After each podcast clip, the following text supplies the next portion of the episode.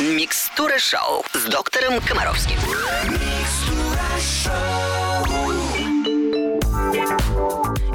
Как всегда, в субботу мы встречаемся на Русском радио для того, чтобы а, получить ответы на свои животрепещущие вопросы от нашего любимого детского врача Евгения Олеговича Комаровского. Здравствуйте. Добрый день. Итак, итак, итак, э, микстура шоу – это микс э, здоровых э, вопросов и лучших песен. Прием начинается. Первый вопрос сегодня от Татьяны из Челябинска. Он такой длинный. Здравствуйте, Евгений Олегович и Алена. Моему ребенку 10 лет. С 5 лет он начал заикаться. Обращался к неврологу. Они прописывают таблетки и уколы. Во втором классе с ним занимался логопед. Она научила, как правильно нужно дышать. Сначала ребенка при разговоре приходилось останавливать, напоминать про дыхание. Сейчас ему уже 10, и он как будто не слышит меня, никакой реакции на поправки. Ходила к психологу, она сказала, что я слишком на него наседаю из-за этого. Ему это сейчас не мешает. Когда он сам поймет, что ему мешает, он начнет себя контролировать. Невролог нас уже и в больницу собирался положить. Психолог говорит, что смысла лежать в больнице нет. Не понимая, что делать, как к этому относиться. Может быть, мне уже самой начать к психологу ходить? Может, и вправду стоит успокоиться не дергать ребенка? Подскажите, пожалуйста. Спасибо. Вот, кстати, ваше последнее предположение мне чрезвычайно нравится. Ну, чрезвычайно. Вы понимаете, что заикается ребенок или не заикается, сам процесс заикания, он ведь не контролируется психикой ребенка. Это ведь не от него зависит, заикается он или нет. Ну, так у него получается. Иначе не может быть. Он сам от этого может переживать, страдать, волноваться. Если рядом с ним находится человек, который постоянно тычет его носом в проблему, который, ой, говорит, ты заикаешься, ой, какой ужас, давай сходим к врачу. Э, Я не знаю уколов, которыми можно полечить заикание. Если доктор назначил ребенку уколы от заикания, то лечил он не ребенка. Это значит, у него в кабинете была женщина, которая смотрела на доктора огромными глазами и молила, ну сделайте хоть что-нибудь. И доктор сделал именно то, что ментально среднестатистической нашей мамой считается как очень эффективное лечение. Поэтому у вас адекватные логопеды, адекватные психологи, есть четкий конкретный алгоритм действия по лечению по помощи при заикании. Основной человек, который помогает при заикании, это врач-логопед, это уж точно не психолог, не невролог. К неврологам эта тема в принципе не имеет никакого отношения. Итак, мальчика к логопеду, маму к психотерапевту, и да будет вам счастье. Мы желаем вам удачи, крепкого здоровья и продолжим микстуру шоу буквально через несколько минут.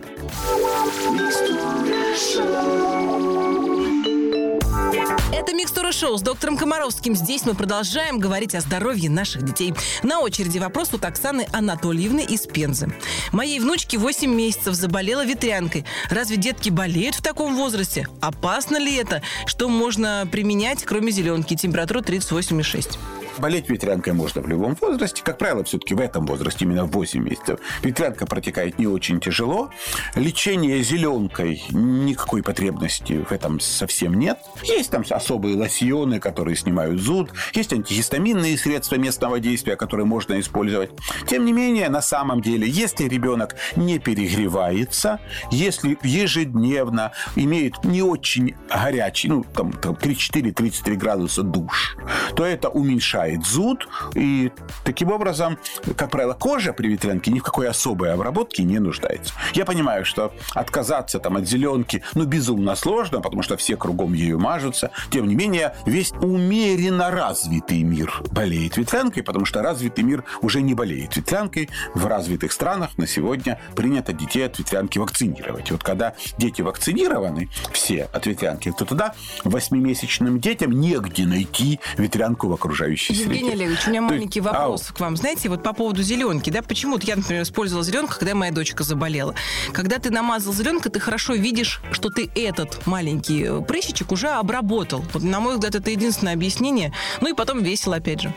Зеленый Да, это, с одной стороны, весело, да. Тем не менее, на самом деле, смысл весь ветрянки как раз и состоит в том, что если три дня нет новых весь высыпаний, то ребенок не заразен.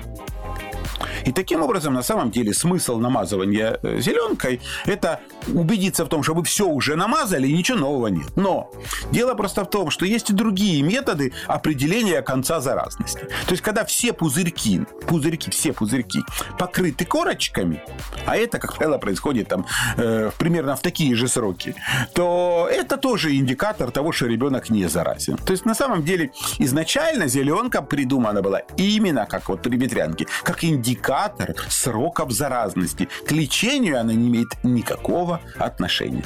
Спасибо, Евгений Олегович. Всем, кто слушает «Русское радио», мы желаем крепкого здоровья и сообщаем о том, что вернемся в эфир очень скоро.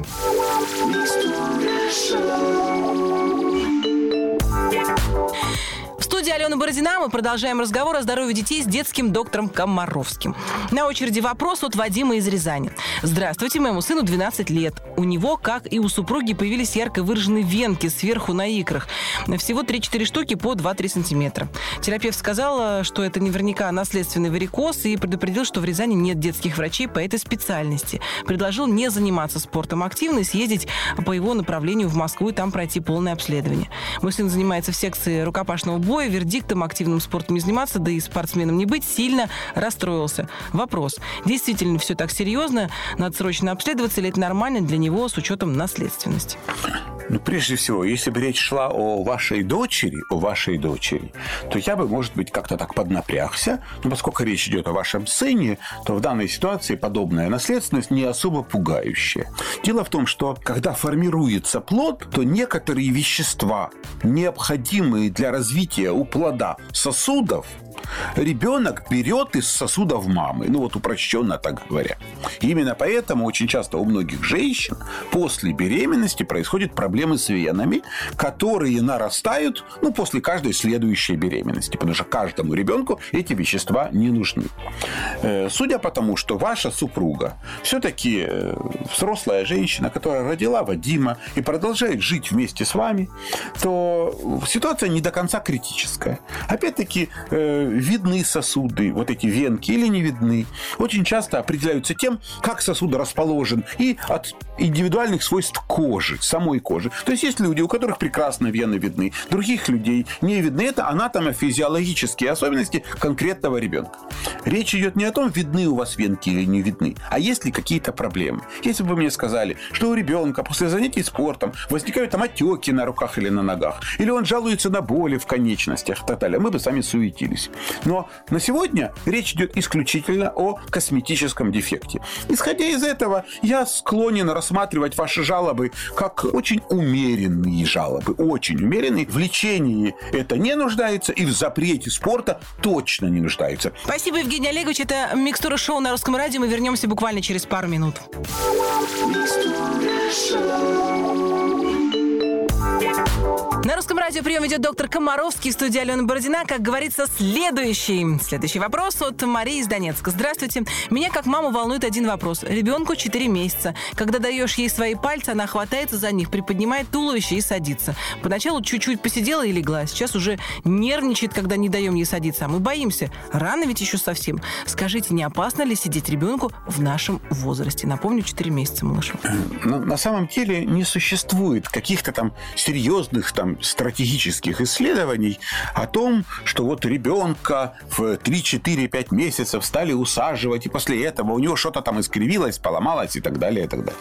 Вопрос в том, что с точки зрения физиологии преждевременно вертикально нагружать подведочник, по-видимому, нет никакого смысла. Я еще раз говорю, я не склонен вас запугивать. Я просто склонен порекомендовать вам тот алгоритм действий, который сделает вашего ребенка максимально здоровым. То есть, когда вы будете провоцировать или создавать создавать те физические нагрузки, которые являются для ребенка естественными в этом возрасте. То есть, если бы вы мне сказали, что мы положили нашего четырехмесячного ребенка на животик и перед ним разместили игрушки и подталкиваем ребенка, чтобы он тянулся к этим игрушкам, доставал, или чтобы он э, за что-то взялся и подтягивался к этим игрушкам, еще раз фиксируем меня, лежа на животике, то такая ситуация, мне кажется, очень даже э, замечательной. Но вы провоцируете ситуацию, когда вы тянете ребенка ребенка за руки. Ребенок садится.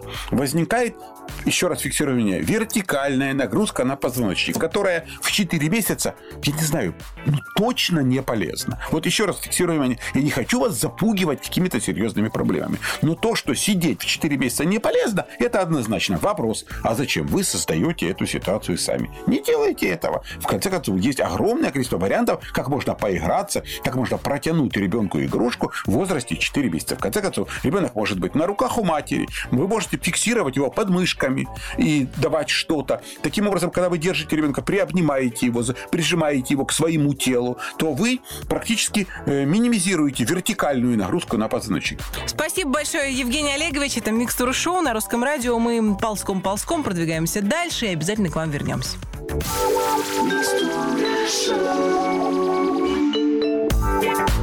В эфире программа, в которой наш э, любимый детский доктор Комаровский дает профессиональные и мудрые советы родителям. Это «Микстура шоу» на Русское радио написала Ольга из Ростова-на-Дону. Здравствуйте. Можно ли каждый день после посещения детского сада промывать носик ребенка физраствором? Промывать носик можно э, регулярно и до садика, и в саду, и э, после. Главное понимать, для чего мы это делаем. В чем смысл промывания? Как правило, как правило, нос промывают тогда, когда там накопилась густая слизь, ребенок не может там ее высморкать просто-напросто. Как правило, дети, которые ходят в детский сад, уже умеют сморкаться. Если это так, то промываете носик. А в большинстве случаев в промываниях нет необходимости, если мы поддерживаем режим чистого прохладного влажного воздуха до того и регулярно просто капаем в нос солевые растворы. Я на что обращаю внимание? На саму очень часто неправильную, например, технику промывания. То есть, если можно не промывать, а просто регулярно капать э, солевые растворы, то лучше капать. Почему? У нас есть определенные факторы риска. В процессе промывания, особенно если мы промываем, там, например, с помощью шпринцовки, с помощью шприца, то мы можем очень часто создать избыточное давление и э, вода, вот эта жидкость, которую мы промываем под давлением, попадет в слуховую трубу. И это приведет к развитию отита. Поэтому очень часто промывание, особенно не вовремя, особенно неумелые, э, они заканчиваются именно отитами. Поэтому на что я обращаю внимание? А. Капать регулярно солевые растворы лучше, чем промывать. Это раз. Второе. Если у ребенка когда-то были отиты или регулярно встречаются отиты, для такого ребенка препараты промывающие нос запрещены.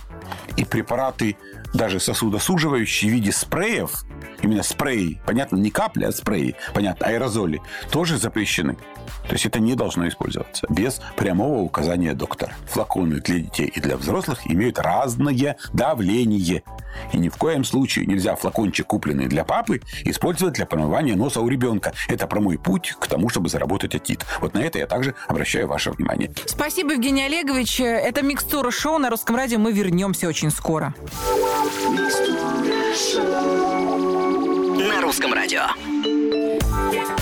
Я приветствую всех, кто слушает «Русское радио». Как всегда, по субботам у нас школа выживания. Сегодня говорим о травмах, ушибах, вывихах, переломах. Очень часто задают такие вопросы, Евгений Олегович. Ну, и вы говорили о том, что необходимо обязательно прикладывать холодную. Вот давайте разберемся, как это холодное прикладывать, откуда его брать, если, допустим, мы сейчас находимся, не знаю, на тропическом курорте. Вот я вам хочу сейчас так бегло перечислить ситуации, когда приложить холодное надо. Любые ушибы, растяжение связок, вывихи суставов, переломы костей, травмы глаза или живота, носовое кровотечение, тепловой и солнечный удар, там, аллергические реакции, укусы насекомых или там пауков. Вот представляете, вот во всех этих ситуациях чуть ли не самым эффективным способом неотложной помощи является приложить холодное. Как это сделать правильно, где это взять, мы все должны знать. И я сразу вот обращаю ваше внимание.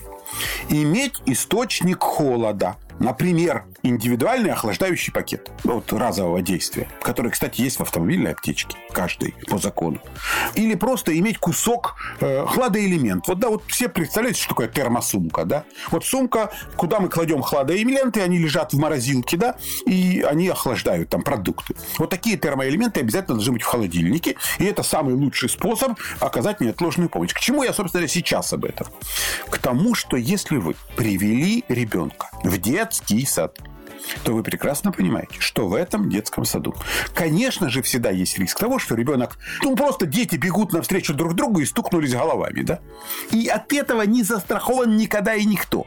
Что делают воспитатели, когда дети стукаются головами? Они несутся к детям и начинают дуть и утешать, и говорят, ой, тихо, ну не плачьте. А они что должны делать? Они должны первым... На кухню. Нестись к холодильнику, да, брать холодное и прикладывать к этому стукнутому льбу. Потому что приложили вовремя. Вероятность проблем уменьшается в десятки раз. Поэтому я на это обращаю ваше внимание. Везде, где вы оставляете детей – вы должны быть просто проверить, насколько люди, которым вы доверяете здоровье вашего ребенка и его безопасность, готовы оказать неотложную помощь. Понятно? У вас в доме в холодильнике должен быть кто? Хладоэлемент. Еще раз а фиксируем. Подойдет пакет с замороженным горошком? Конечно, подойдет. Именно поэтому в дома как раз вопрос, когда произошло что-то, какая-то травма, да, то, ради бога, в холодильнике достали что-то, любой кусок замороженного мяса, завернули его в полотенце и приложили к этому месту. Не вопрос. Самым доступным доступным источником холода является морозилка домашнего холодильника. В морозилке может быть лед, пакет с овощами, кусок мяса и так далее. Дальше. Как прикладывать холодное? Просто правило. Если на месте ушиба вот есть повязка, то прямо на нее, на повязку положили источник холода. Э, дальше. Оптимальное время воздействия холода. Вот это вот сложно. 25 минут. 25 минут. Ого. Да. Понимаете, в чем тут проблема? Что происходит? Вы ударились, там происходит разрыв сосудов. И в это место происходит кровоизлияние. Там выраженный воспалительный процесс, и его продолжительность потом зависит от интенсивности вот этого кровоизлияния. Если вы вовремя приложили холодное, то вы уменьшили объем кровоизлияния. Понимаете? То есть, если вы не приложили холодное, там выльется, условно говоря, 20 грамм крови, а приложите 2 грамма крови.